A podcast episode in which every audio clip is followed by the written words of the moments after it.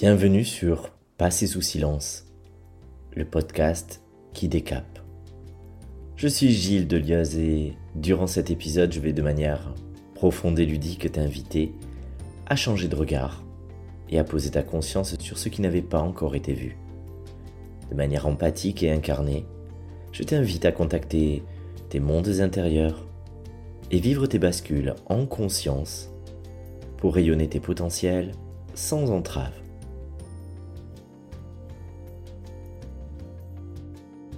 Estelle une matinée d'hiver? Le ciel est bas et la bise souffle, se frayant un passage frais jusque dans nos maisons. Estelle est une jeune femme à l'allure longiligne. On sent de suite que c'est une personne qui prend soin d'elle, de son apparence également. Discrètement maquillée, les cheveux longs et ondulés, faussement décoiffés, des bijoux discrets mais soulignant son port de tête et son décolleté. En effet, Estelle est une femme fatale, mais l'air de rien. On sent directement cette ambiguïté entre assumer la séductrice en elle et s'en défendre. Elle vient justement aborder une relation qui lui tient à cœur. Estelle est en relation depuis trois ans avec un homme dont elle est éperdument amoureuse. Elle ne vit pas au quotidien avec lui, et ce pour une bonne raison. Il est marié par ailleurs. Aujourd'hui, elle souffre profondément de cette situation. Il a beau lui promettre qu'il va divorcer pour la rejoindre et honorer leur amour. Ce moment tarde à venir, et plus cela avance, plus elle perd confiance. Faut dire qu'Estelle s'est déjà retrouvée malgré elle, dit-elle, dans cette situation d'être la femme de l'ombre. L'illégitime, l'amour caché. Ce sont ses mots. Elle se sent éconduite et salie. Réduite aussi au mauvais rôle. La briseuse de ménage.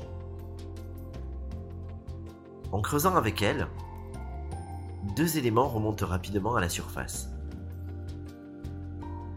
Estelle a, durant ses quatre dernières relations, toujours été la femme de l'ombre, la maîtresse.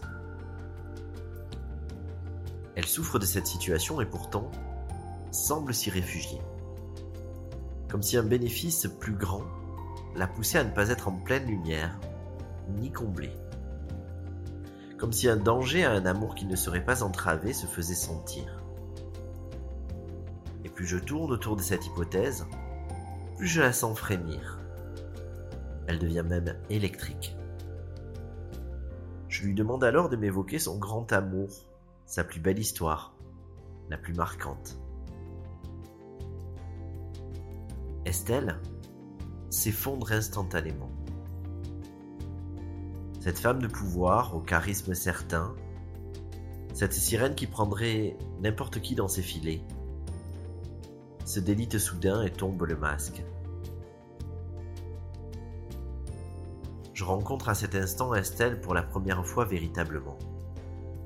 L'être derrière le masque. En pleurant encore à chaudes larmes, elle me partage sa relation passionnée avec Léo. Elle a 17 ans et lui 21. Et c'est le coup de foudre. Tout est magnétique entre eux.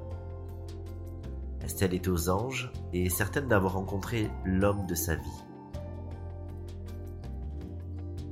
Léo déménage dans le cadre de ses études, mais il continue de s'appeler et de se voir aussi souvent que possible. Et puis Estelle aura bientôt son bac, et elle le rejoindra. Sauf qu'un jour, alors qu'elle voulait lui préparer une surprise en montant à l'improviste pour le week-end, son rêve se brisa. Elle découvrit à ses dépens que Léo menait une double vie. Elle avait bien noté une distance, mais qu'elle mettait sur le compte du travail, des examens à venir. Elle était tellement amoureuse qu'elle n'aurait jamais pu imaginer cela. Elle sentit son cœur physiquement se déchirer. à tel point qu'elle repartit sans se manifester ni rien dire. Léo ne l'avait même pas aperçue. Elle continua de longs jours à donner le change, comme si de rien n'était. Puis le week-end suivant, alors qu'il était convenu qu'elle monte pour la fête d'anniversaire de Léo, elle reconnut la jeune fille parmi les convives. C'en était trop pour elle. Elle perdit pied. Ses nerfs prirent le relais. Une violente dispute éclata. Le sentiment de trahison, le mensonge, l'humiliation. Léo essayait de la calmer. Pourtant, lorsque sa maîtresse s'enfuit soudain, Léo laissa Estelle seule pour poursuivre Séverine. Noyée dans son chagrin, Estelle pleura toutes les larmes de son corps cette nuit-là. Elle s'imagina aussi tous les scénarios de la Terre alors que Léo ne revenait pas. C'est au petit matin, par un appel de ses parents lui demandant où elle était et si elle était avec Léo, qu'elle apprit qu'il avait eu un grave accident.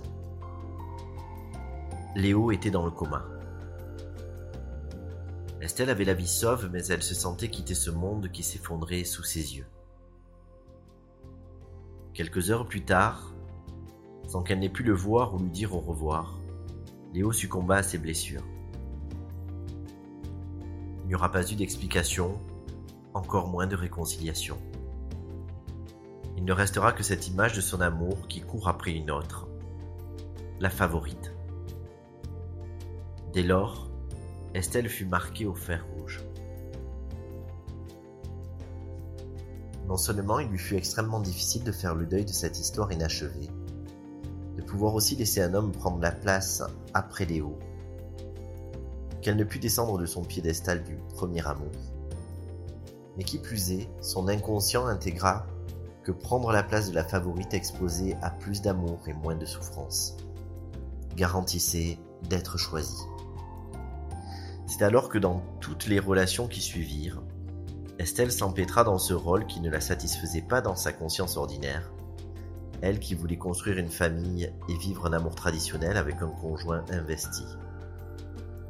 Mais cette configuration avait néanmoins le mérite de lui permettre de ne pas revivre ce séisme intérieur auquel elle n'était pas sûre de survivre une seconde fois. Les mécanismes du cerveau sont fascinants.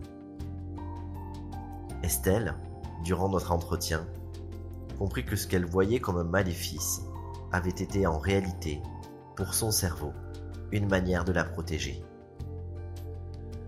En n'étant plus les conduites, la tromper, bafouer, elle tentait de garder l'amour et de se préserver de la souffrance viscérale qui habitait toujours un espace de son être. Estelle évoqua d'ailleurs qu'une part d'elle-même était morte cette nuit-là. Ces données mises en lumière, nous avons cheminé à libérer ces programmes d'adaptation à la blessure.